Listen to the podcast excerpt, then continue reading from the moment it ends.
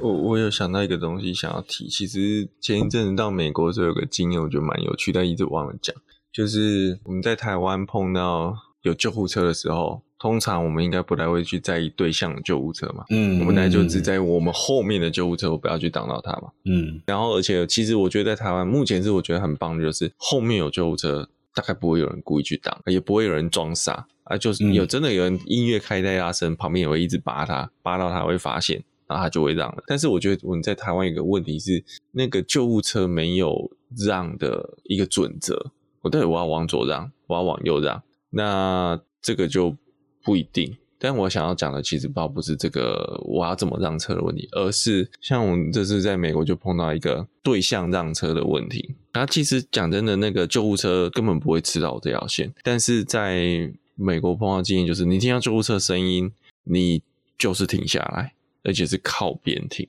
嗯嗯，你就往右靠边停，然后就要停下来，因为为什么？因为有可能对象也靠边，但是它占还是占据了半个车道，因为你有可能是那个呃高速道路嘛，你旁边是纽泽西护栏之类的，好，你们并不是那种你可以把车子开出车道的状况，那这样就变成你的中间要这一项跟对象都要让出半个车身。那救护车才过去嘛，在这个情况下，台湾的驾就是我们碰到就是哎、欸，我自己的亲戚啊，因为我们是台湾过去开车嘛，他就第一时间没有意识到这件事情，然后又刹得太急了，所以等于我们卡在了本来车道上，然后就被对方对面救护车扒了。嗯嗯，对对，我觉得这是一个观念啊，就是并不是只要停下来就好，而是你要尽可能的把空间清出来。嗯嗯，对对对，我觉得这个蛮有意思的，嗯。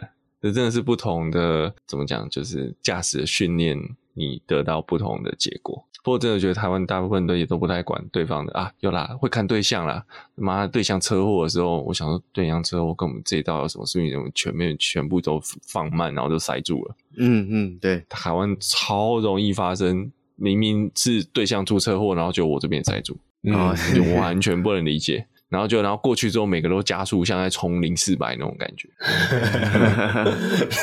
对，好像是妈要跟着跟着车子一起跑，跟着救护车一起跑。你们看看三小哦，真是有什么好看的？哼，说说不定还每个都把手机掏出来，所以才那么慢。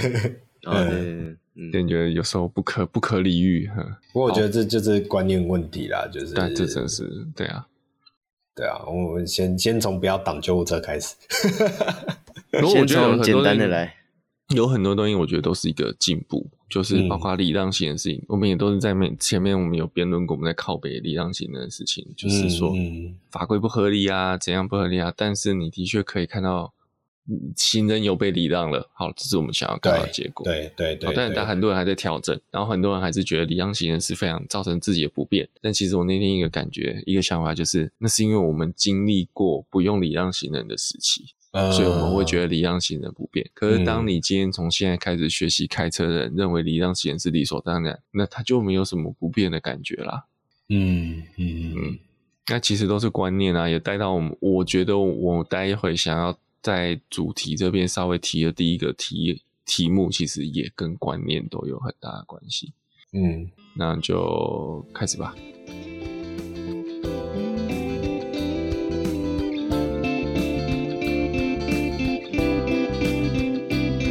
好，大家好，我是蜜龟，我是卷毛，我是学长。那刚刚我们前面闲聊，稍微提到这个观念的东西啦，其实就是，哎呀，这个礼拜又是一个很难过的一周，就是诸多死亡车祸啊。先从周末的这个科技公司员工旅游，全家一起出行，然后结果坐游览车，结果游览车因为逼车失控，撞上前方的小客车，然后因为又我真的不知道他怎么开，我真的觉得司机非常非常糟糕。对对，然后他居然可以又往右夹住小客车之后失控，再然后整个后车尾撞到那个旁边的隔音墙嘛，然后再甩动往高速公路内侧左边又再继续撞到中央分隔岛。那很不幸的就是第一个小客车上面的两位都死掉了。嗯，然后游览车最后排的两位，一个一家人出行，结果妈妈跟弟弟走掉了。那我觉得这个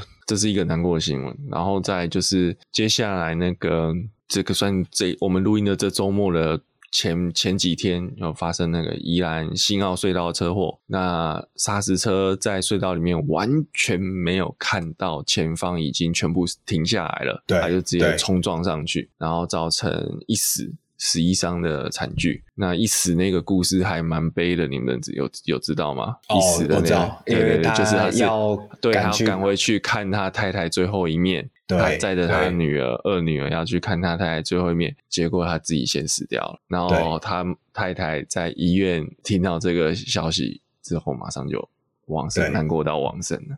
对对对，这是真的很难过的故事。嗯，然后再来就是那个新店的混凝土乌来，哎，乌来那边混凝土车在转弯的时候，可能车速过快。啊，不用讲，可能肯定车速过快，然后就翻覆，嗯、然后结果驾驶，然后因为翻覆之后撞到旁边的呃路边的路呃围墙跟来跟这个呃电线杆之类的，那司机自己挂掉了，哦，那但是还顺道压到了旁边两个摩托车骑士，然后其中一个阿古阿公还肋骨骨折，然后在第四个，这已经三起死亡事件了哦，第四个。三重客运在高在快高架道路上撞小货车，我不知道你们看到那个影片，那也是完全没有看路边，看完没有完全看前面，然后客运就直接从尾巴撞小货车，还把小货车顶到去撞那个高速公路指示牌的门梁。那幸运的是，这个事件并没有死亡，但是我觉得原本这是命大，那个机看那个撞击状况是很容易撞死人的。那我觉得这四个事件都有一个问题啊，还有。今天早上那个，我们刚刚前面在整个录音前面在闲聊那个学生包车，然后撞到小货车的那个，我觉得这四个事件都有一个问题，就是都没有注意前方状况。嗯，啊，那真的是观念的问题，尤其是那个员工旅游那个，不是没注意，他是恶意逼车，我觉得蛮明显的。哦，完全就是因为因为已经有非常多人的证词，就是司机一直在超车，一直在按喇叭，一直在闪大灯，一直在迫近前车。压迫前车，我想说路那么空，你赶时间吗？这些的，就是赶时间也也没有必要这样子。对啊，对对对对。好，然后然后那个砂石车，那个那个隧道那砂石车，那个是真的是你看那个影片，我们看到非常多影片，那真的是明明有两百多公尺的距离，他就是没有看到，啊，没看到就是没看到，不知道他在干什么。然后反正这个一定说辞就是他在晃神。然后重点是这间砂石公司已经有。单今年二零二三年就已经有十八件违规记录，里面有十五张罚单没有缴，总计金额约六十八万，就他没在怕嘛，就一个这一个这就我就是说没有在在乎，那个观念上就是没有在在乎，嗯，然后就是然后最最夸张是我觉得我们的官员到底怎么回事啊？里面还有说查看那个 GPS 隧道内的 GPS 数值，这个。因为限速四十嘛，这一台砂石车是没有超速的，时速都是低于四十。我有点想骂脏话，你俩刚好了，在、嗯、隧道里面哪有 GPS 时速啦？就是零啊，嗯，这是一定是没有的啊。所以，而且、嗯、这个逻辑，不过我我我觉得这个这个也要查证一下。这个新闻哈，有时候我很讲的记。呃，我台湾新闻不不太可信，需要查证。好，这个我觉得可能我也要去查证一下，到底是谁说的这句话。嗯，总之我觉得这个都是一些悲剧啦，都是观念，都是可以避免的。我觉得绝对都是可以避免的。但是台湾讲句笑话，就是台湾职业驾驶人，呵呵，呃、职业驾驶人我觉得反而比一般驾驶人还不如，好可怕。嗯，对，还要可怕，嗯、还要凶狠。好，那就没有考职业驾驶人的的的驾照的真的那个虚。必要性呢？我某种程度这样讲，虽然这样讲是非常刻板、非常偏颇的讲法，但是台湾的职业驾驶人并不能带来给你更多的安全，所以我觉得，呃，真的是一个观念的一个闪神，好，真的叫闪神，一个不在意，一个无心，你就破坏了好几个家庭。嗯，然后其实还不止这个，其实这礼拜也有非常多影片是游览车没有礼让行人的。还是有哦，只是运气好，没有造成重大伤亡事故啊，没有造成任何 A1 事故。嗯、那其实有另外一个东，另外一个东西，我想要稍微分享一下，就是我们一直在讲那个游览车。安不安全？台湾游览车组装品质的问题，就是台台湾的游览车都不是现在都不是乘车进口嘛？对对，都是进底盘，呃，进引擎进传动，然后自己磕上面的车架。那有一个我觉得可以理解是，其实这个问题已经讲好几年了。从最早那时候大家开始讲，就是蝶恋花，好，蝶恋花那个在国道五号翻覆的事情，嗯、然后大家大家就开始规定说，那个什么教育部就开始规定说，啊，出游你要买五年内的车，但是这五年内的车，你对安全的东西都还是没有没有任何的相关法规啊，没有强化。嗯、然后另外就是当时其实为什么会有一个说法哦？那也有反驳，就是说为什么台湾都是这种拼装类的车子？一个很大的原因就是税率，因为大客车进口的全车进口的税率是二十五帕，进口底盘是二十五帕，但是如果你进进传动系统、进呃车架、进制动系统，然后自己再组装，这个税率是七到八帕，嗯，中间就有很多有利润了嘛。然后也有人说，台湾的大客车其实都有在外销。别的国家，哦，那我也承认有，但是我也去看了那些公司的产品介绍，其实蛮妙的诶，在他们会标榜它的轴距，标榜它的动力，标榜它的悬吊，哦，标榜它有什么样的娱乐设施，然后在车身结构的时候只写了一个鸟笼结构的整体式骨架，然后整个车身骨架都采用中钢的 SGC 八八八的高张力钢材，嗯。嗯好，然后在第三条就是讲什么环保型吸音隔热之类的材料啊，这个跟安全完全没有关系。嗯，我们今天讲钢材，钢材我觉得跟怎么用有关系，并不是你写了什么钢，嗯、它都适合用在车体的所有地方。对，所以你全车都用同一个钢材，我觉得就是一个很大的问题。嗯，啊，但有我我同意有人说我们不整车进口是的确这个车子太大了，一定是焊接，不是每间工厂都有什么那个那个。特斯拉的那个超级压那个压铸机，嗯、哦，所以一定都是焊接的，这个我没有意见。但是、嗯、什么叫鸟笼是整体骨架？你有看到鸟笼里面装的鸟，然后摔下去扁啊？你这鸟笼骨架有什么用？你只把它包起来，你没有撑住啊。对然后的确是在国外的大客车待在那个，我们其实最诟病的还是车顶啊，嗯、就是国外的大客车，呃，我不但也是，他们也会有像我们这种拼装车，但是我们讲说安全的车，其实它在车顶是有三根。整个支撑骨架的，它是可以撑得住车顶的，哦，或是撑得住车顶被车撞的，它还是有很大的透明玻璃哦，但它的结构里面是有很粗的整体式的骨架跟车底盘一起建置起来。可是我觉得台湾大部分的没有，你就看到除了从驾驶头的那一层以外，往上为了装大玻璃，那个支柱都是细细的，所以也造就了其实上礼拜也有一个。游览车前一阵子还不是上班，前一阵子有一个游览车在行经，嗯，泸州跟五谷那边的题外道路的时候，他去撞到那个限高的杆子，那你就看到那台车在玻璃以下完好，玻璃以上折掉。如果你今天真的是有一台，嗯、它真的是一台结构完整的车子，然后。像 Volvo 这样有做过侧高度侧撞翻滚的车子，你怎么可能上面整个塌掉？你上面整个塌掉，上面全部挂掉了。嗯，然后这也是我觉得另外一个台湾的问题，就是台湾的车大家都说合法嘛，对，台湾有大概十六到二十家的大型车体制造商，他们车都是合乎台湾法规哦。然后他们是送到 ARTC 做认证，ARTC 就是看看资料而已，然后做电脑模拟，这我觉得这是一个很大的问题。所以我自己讲真的，我现在小朋友他们出去玩，我其实我都不太想让他们坐游览车，真的会怕。嗯 嗯，坐小巴可能都比较安全一点。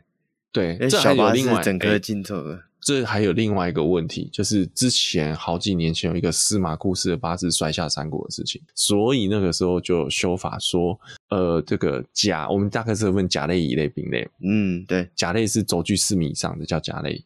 四米以下就是先归类于的，然后还有更小的。那就因为那个翻车事故之后，就说甲类就不能上山路了。结果呢，嗯、我们就出现了很多轴距大概是三点九九、三点九八的乙类大客车，嗯、可是它的长度还是跟我们甲类大客原本甲类大客车差不多，载客量就一样是可能三四十个人到五十个人这样子。所以看这个台湾都会钻法规漏洞啊，超强。欸、没错，对对对，对。然后你这样，你只轴距变短了，结果你变得车底更不稳啊，更更危险的。对对，这是一个比较偏颇的讲法，但是你的车更长嘛，那你车距，我们都说车子稳是轴距挂长，你四平八稳嘛。嗯。结果你现在变成是车子就摇啊摇啊摇，然后再加上我们相对我们因为法规关系，我们的车宽是比较窄的，我们的大客车大部分车宽是二点五米吧，跟欧美规比是二点五五米，但不轴距也不能一说明一切，但是我们得说，当你车子越重，车子越高，你啊不是轴不是轴距，轮距越宽。你的车子越理论上越不容易翻覆嘛。嗯嗯，我觉得都是一些政府法规见招拆招，然后就造成这样的悲剧。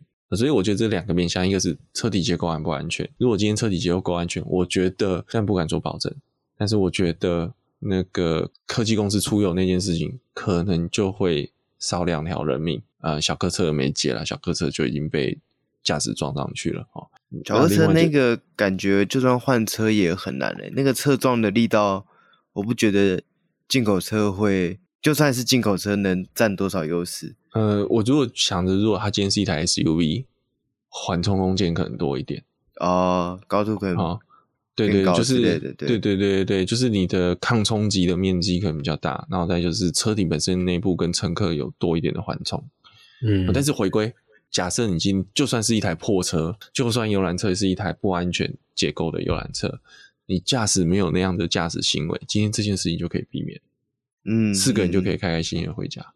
嗯嗯，然后一样那个砂石车的事情，但是砂石车那个还有一个就是那个里面有一个重机骑士被夹在哦，对，夹在下面的事情，就新闻全部都在写重机。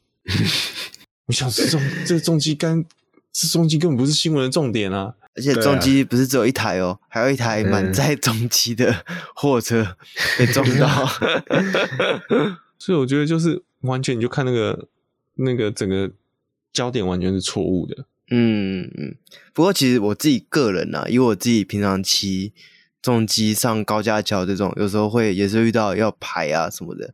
其实我都老实讲，我都蛮怕的，因为 你一台摩托车停在那边，后面的只要稍微不注意，或是他用 ACC 或什么，他就把你这样，上次就有这样，就上高架，然后前面正在汇入嘛，嗯，所以就车子突然放慢了，重机也就是跟着放慢了。哦，那个时候是大家都还在缓速移动哦，就后面就是把小就是没看到嘛，那就整个顶上去，终极其实会被夹死啊。上次我记得好像在也是在三重吧，也是有类似的 case。但是、嗯、你刚刚讲，有见你那时候说你其实大概是会照就往前钻嘛，对不对？对。对，如果说前面是前面已经停下来的情况下，对对对，我是从来不排队了。那时候就是车道分割，但是还是一个问题啊，你车道分割往前往前，你还是会碰到一个你可能过不去的地方啊，不幸的那。这时候发生什么事？你被夹在车子跟墙中间。因为呃呃，通常是我不会停在车子的正后方，我会挑侧边。你会挑两个侧？对，我在想说，你夹在车子跟墙的中间。哦，对了，对对对对对，确实。啊，如果后面还是一台马小推到后面的车，你还是一样被夹扁。嗯，没错。会会夹就是会夹，不会因为你停在哪里就夹。被夹就是被夹，或者会被夹到就是会被夹到。对对对对对对啊！但是我们应该要建制的是一个更安全的空间，就是保持行前行行车的车距。我觉得这是一个很，尤其是职业驾驶人，真的是不要说我们看不起职业驾驶人，真的是这些职业驾驶人有很高比例都很糟糕。嗯，那我们不敢就我跟你说有好的职业驾驶人没有错，但是真的很高比例的游览车司机跟呃砂石车货车司机的驾驶习惯非常的不良。然后重点是我们刚刚讲的，这个货运公司已经被罚了十八张违规记录，有三十万，快三十二十八万的罚金没交，对对对，他还在跑，而且他还有那种驾驶无照上路的状况不止一起。为什么这个公司还可以活着？嗯，就这就是更令人生气的地方。假设今天这个政府单位有事实对这间公司做出制裁，你今天这个这个事故可能就不会发生。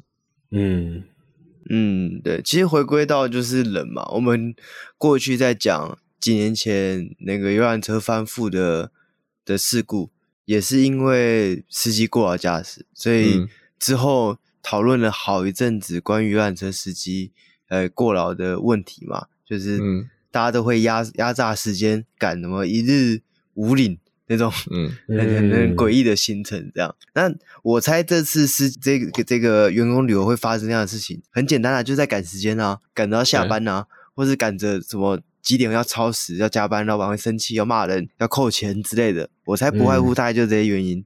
对，所以你回到一个就是呃控制冷会这些车体。设计什么都还要来得更快、更直接一点。嗯嗯，那那过去的这个游览车翻覆，我们学到什么教训？我们政府做了什么呢？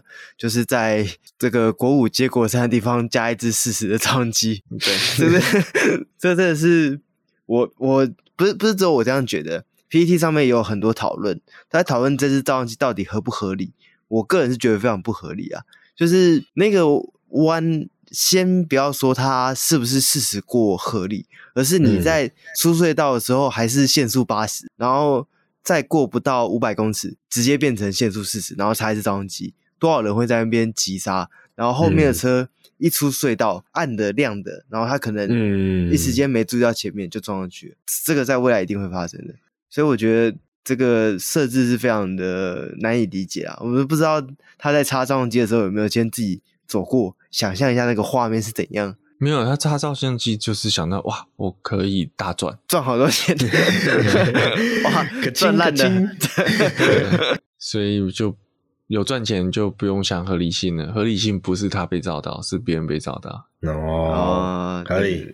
可以可以可以，只要能帮国家增加收入的照相机就是好照相机。OK，好，那我想这个啊不难过故事我们就讲到这边了。那我们还是要讲一些比较有趣愉快的东西。这、嗯、我在新闻的时候就稍微聊到说，这个礼拜其实刚好就是东京车展嘛。那卷毛跟哥哥你们有什么看到什么有趣的东西吗？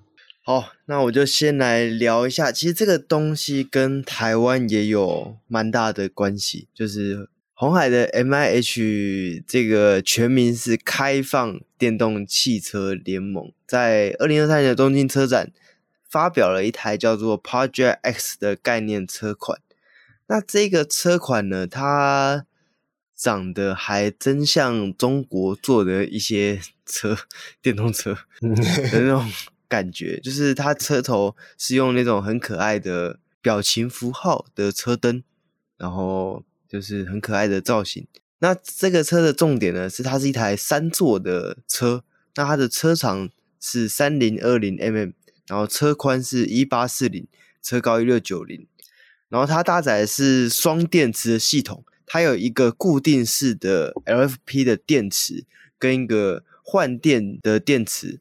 那这个换电电池呢，电池供应商是 Gogoro 的电池，所以它在车内会插两支 Gogoro 的电池。那在续航里程的部分呢、啊，它的固定式电池可以提供一百五十公里的续航里程，那它的换电的电池可以带来额外二十公里的续航里程，那它的车速可以达到一百二十公里每小时。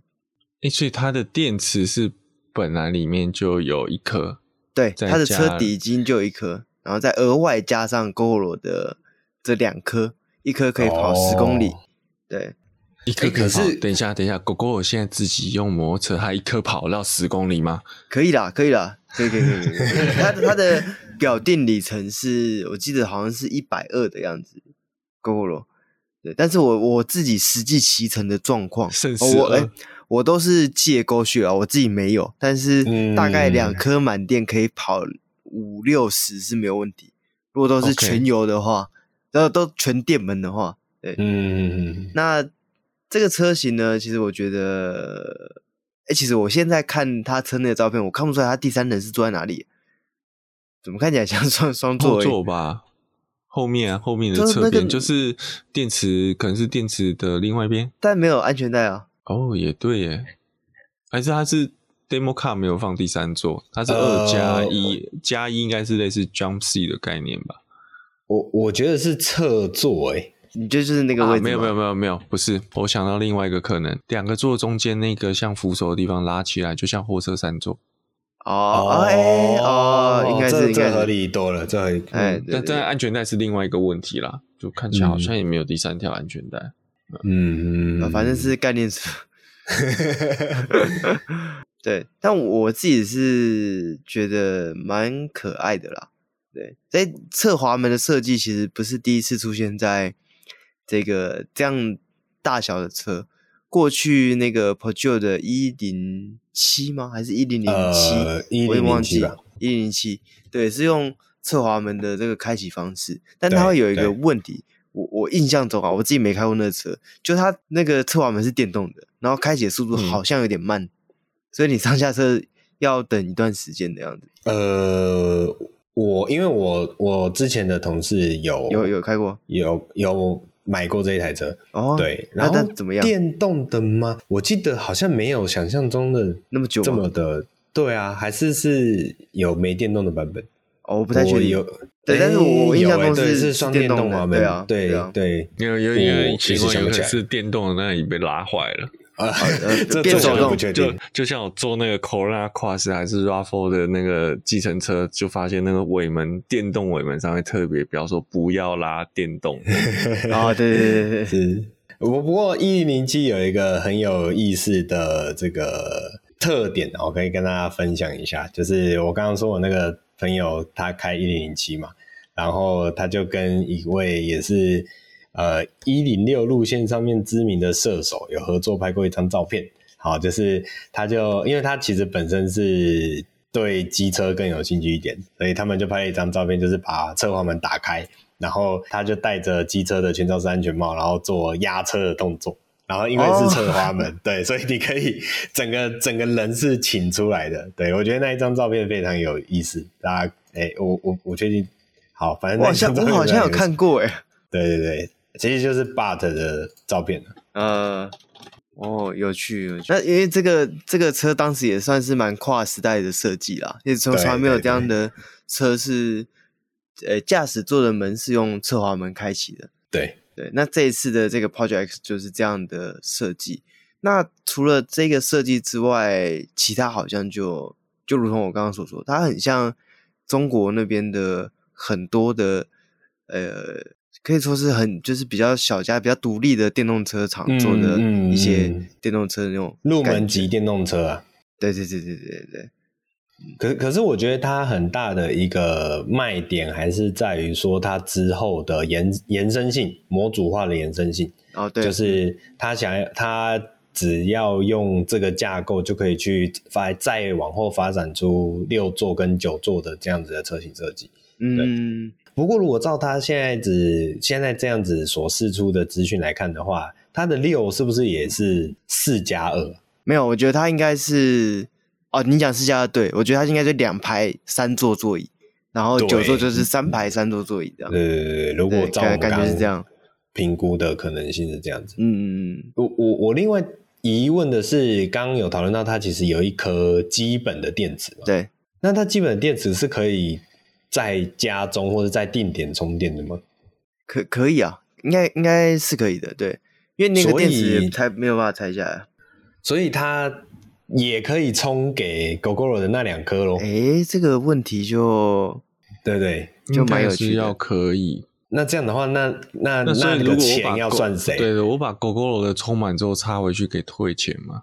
对啊，对啊，也不能不要我们不要说退钱呐，那个叫做我有，因为像比如说，诶，现在跟台电的电网搭接的时候，有一些那种呃私人的那个叫什么？之前啊，之前电动车不是有一些概念，就是可以反向供供应电网嘛？啊，对吗？对对对，但呃，你再把电网的电再卖回去给台电，或者是。呃，电力公司的时候其实是可以换钱，对，所以那假设同样的问题拿到今天这边上面，就像学长刚刚讲的，我把电 Gogoro 的电池充满以后，是不是可以插回去换钱，减免我的月租费？对啊，对啊，对啊，或者是换个点数啊，下次要换电的时候就可以便宜一点，感觉蛮特别的，不知道有没有这样的机制？哎，不过我我印象中在台湾啊，其实你也可以自己在家充你的 Gogoro 的电池。哦，是哦，就是它好像有特别的充电座，嗯哼哼哼，对，哦、但你的意思是说把电池取下来，然后带回家充？哦，是是是，这样我是不是就不用月租费了？诶，我现在稍微看一下，就是你要那个东西好像是要租的。就你好像跟 Gogoro 你还是要 那个，你还是要付保护费的意思。对，你好像要租那个充电 充电座，还是要给钱。对，然后但我不太确定啊，这个资资讯我不太确定。但我现在看人家分享，好像是这个样子。嗯嗯嗯。那而且而且你要把那两颗电池，那是那个，因为我骑过 Gogoro，那电池非常重，很重，很重，那一颗十几公斤呢，那两颗就二十几公斤呢。哦，如果你每天你每天这样上下班。从你的停车的位置搬回家，你应该很快就别不用去健身房了。这就跟廖老大说的一样啊，你骑 Gogoro 去什么健身房？你就搬电池就好了。那另外一个就是，我在怀疑说，一台车上加了两颗电池，就是加了二十公里，二十公里是最理想的状况下。那不理想的状况下，可能只有十几公里的里程。这个有有帮助到解决里程焦虑吗？有帮助你撑到下一个换电站。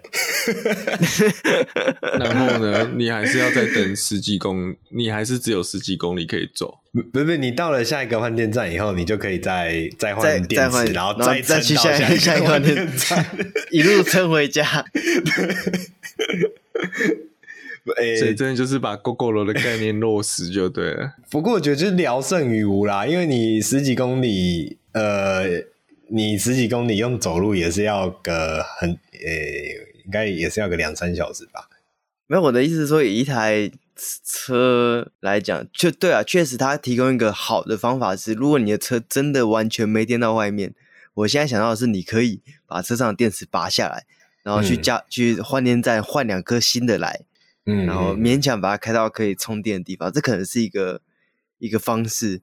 但是，就对于说你多多加两颗电池，它对于整体就是你说多了这两个备用电池好了，那我会对于它比较有信心吗？我觉得好像好像也也没有，因为他现在写的意思就是感觉好像多用两个电池有如神助这样。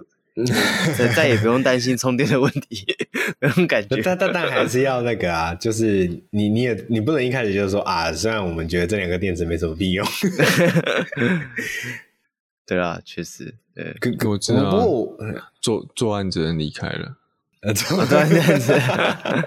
不不过我在想，它后面的六座版本或九座版本，嗯。对，会多加几个电池。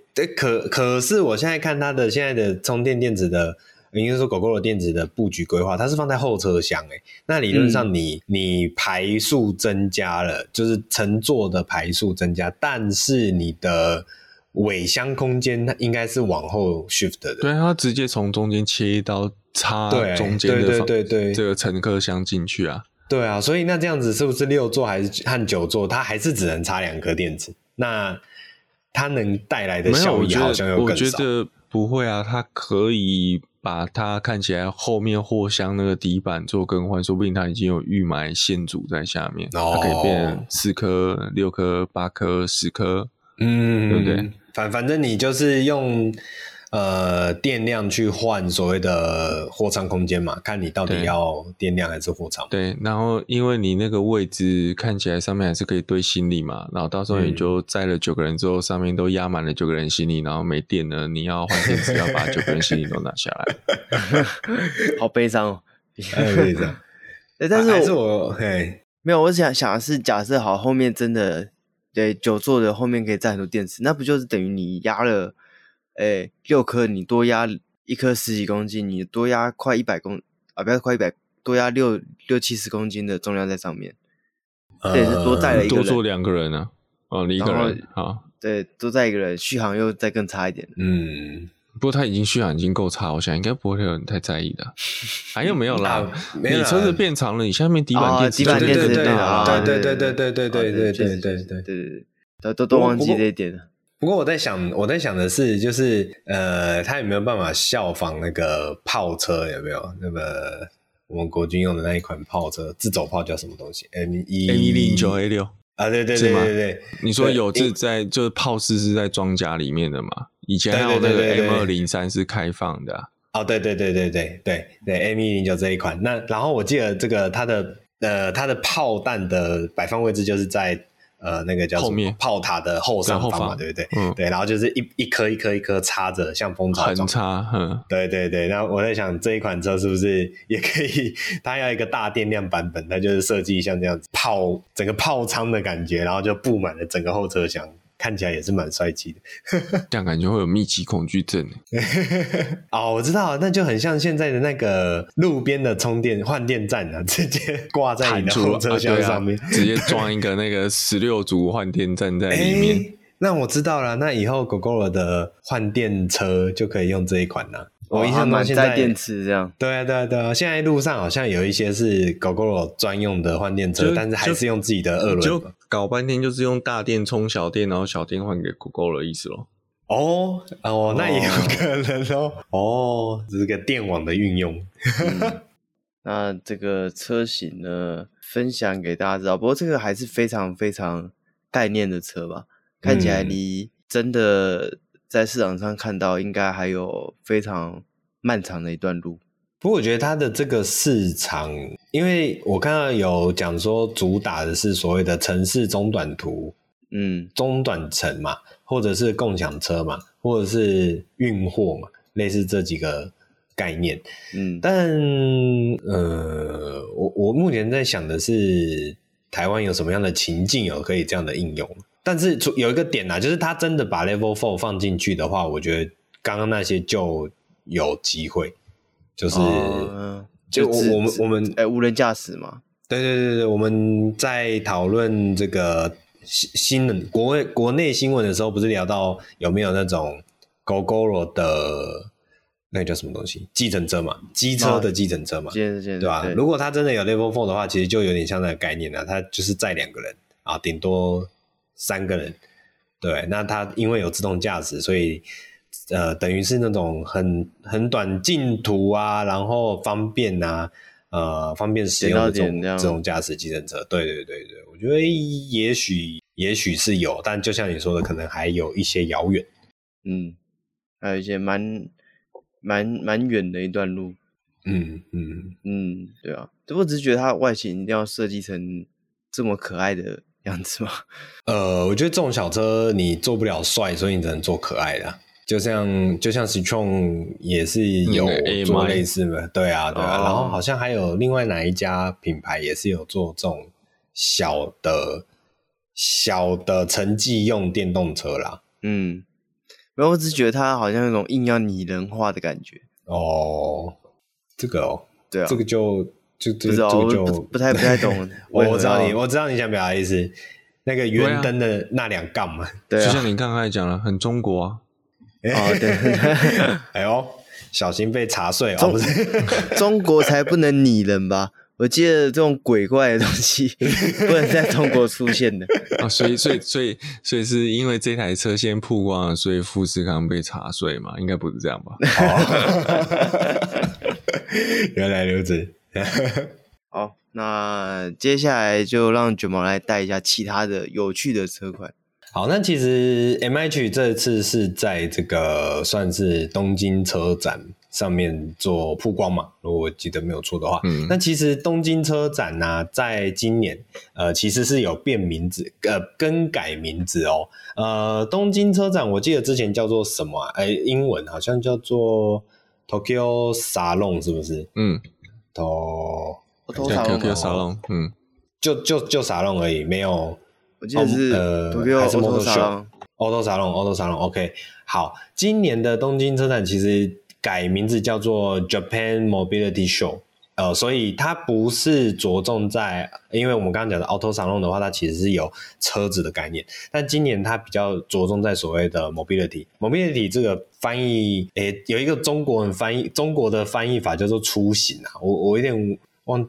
我不确定台湾会怎么翻，呃，因为因为上一次那个车展比较接近的是改装东西比较多，嗯，那个对，这一次比较是一些新新新的科技新的产品的那种感觉。对对对哦，Mobility 台湾通常分翻移动吧，所以你可以行动啊、移动啊，对，类似这样的概念，所以翻成所谓的日本行动展或是。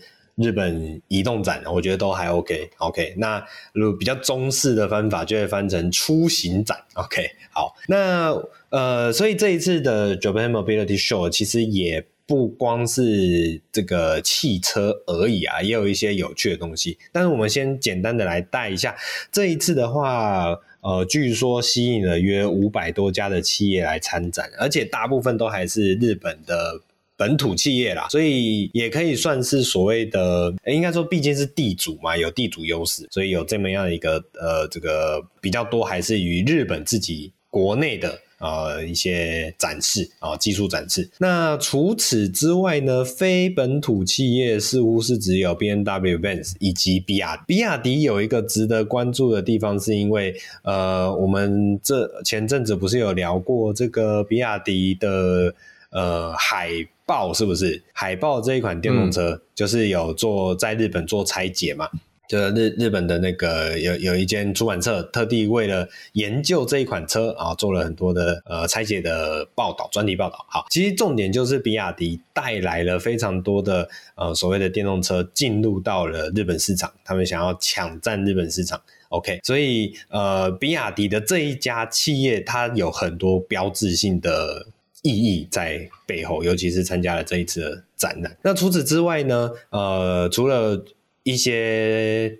好，除了刚刚讲的那三家国外企业啊，或者或者是我们聊到的 MH，另外再就是大部分的本土车厂啊，比如说我们常常听到什么米兹必须啊、尼桑啊、Toyota 啊等等之类的啊，这些本土车厂主要都是带来一些电动车的概念车啊，不一定是电动车啦，但是都是概念车的车型。这也是一个比较特别的点，就是现场其实看不太到新的实车。OK，不确定是不是因为这些新的实车都会在国外更更大的展览去做发表，所以导致这个呃本土的车展没有这么多新的实车可以去看。但是同样的，这些概念车也很多，也不是呃也不是很很 low。哎，讲这个也其实也是有很 low 的，比如说我们一开始才聊到这个苏巴鲁也有推出一个概念车，但是看一看真的好像没什么。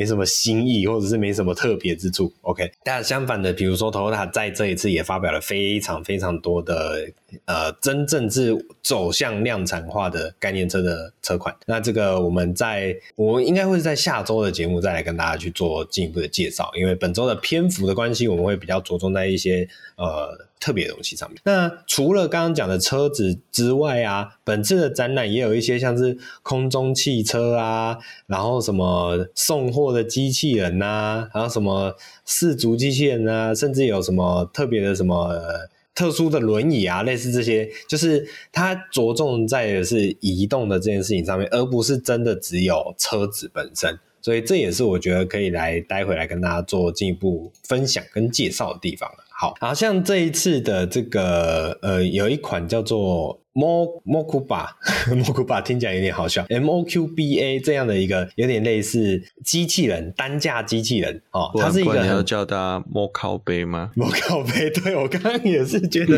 怎么会这样翻？OK，呃，Mokuba 怎么翻呢？哎，它的全名是什么？其实是 Modular Quad Based Architecture。OK，Modular 就是模组化嘛，Quad 是有四的意思啊，Based 就是一个基础啊，Based Based Architecture 就是一个基础架构，所以。以它简称叫做 M O Q B A Mokuba，OK，好，我还是觉得很好笑。那这个 Mokuba 这个类似所谓的单架机器人呢，它其实就像一个很基本的四足，但是这个四足它不是像呃像之前那个 Boston Dynamic 是用。真的用脚，它是用还是用轮子？那它的这个轮子呢，可以依照机器人身上的一些关节，所以它可以去做，比如说呃爬楼梯啊，或是一些呃特殊崎岖地形的障碍的跨越啊，类似这样的概念。然后这么样的一个载具呢，它上面可以去搭载像是担架啊，或是你甚至是它有一个类似骑乘的模组，你的人也是可以直接呃骑乘在这样的一个担架机器人上面。所以这么样的一个担架机器人呢，是来自于这个 Suzuki 所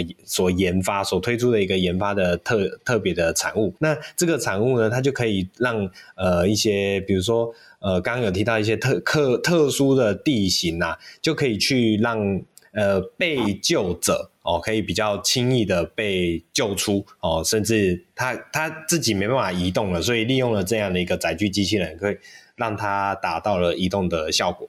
OK，那除了救灾以外，它也是可以去设定在一些成年者啊，或者是身障者啊，也可以让他们有点类似移动轮椅啊，智慧型移动轮椅这样的概念。所以，像我觉得这个东西就非常具有前瞻性啊，然后也有它的设服的意义跟概念在里面的。那除了 Suzuki 所推出的这一款呃担架机器人以外呢，呃，本田也有推出一款这个亨达也有推出一款这种所谓的特殊轮椅。那这个特殊轮椅其实就有点像。是赛格威的一个产品的概念的延伸呐、那基本上它就是没有我们所以往看到的那种很大颗的轮子，它反而是使用了这个有一个类似，它看起来就像一台按摩按摩椅。如果大家对于这个按摩现在的按摩椅有概念的话，哦，它它看起来就是一个很紧致的按摩椅，然后四边分别有放一个。你，你觉得它是按摩椅？我怎么觉得它像垃圾桶？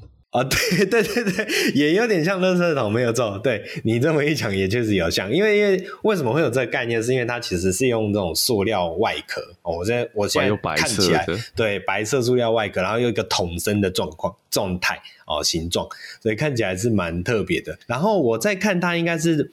中央有一个主主轮呐，然后四边有一个辅助轮，有呃四边各有一颗辅助轮。嗯、那中央的这个主轮呢，其实就像我们刚刚讲到的，像是赛格威这么样的一个东西，平平衡车的感觉。对对对对，平衡车。对，所以你今天坐在这个轮椅上呢，你只要比如说向前倾啊，向后倾来改变你自己的重心，那就可以让这一个电动轮椅依照你的需求去做移动。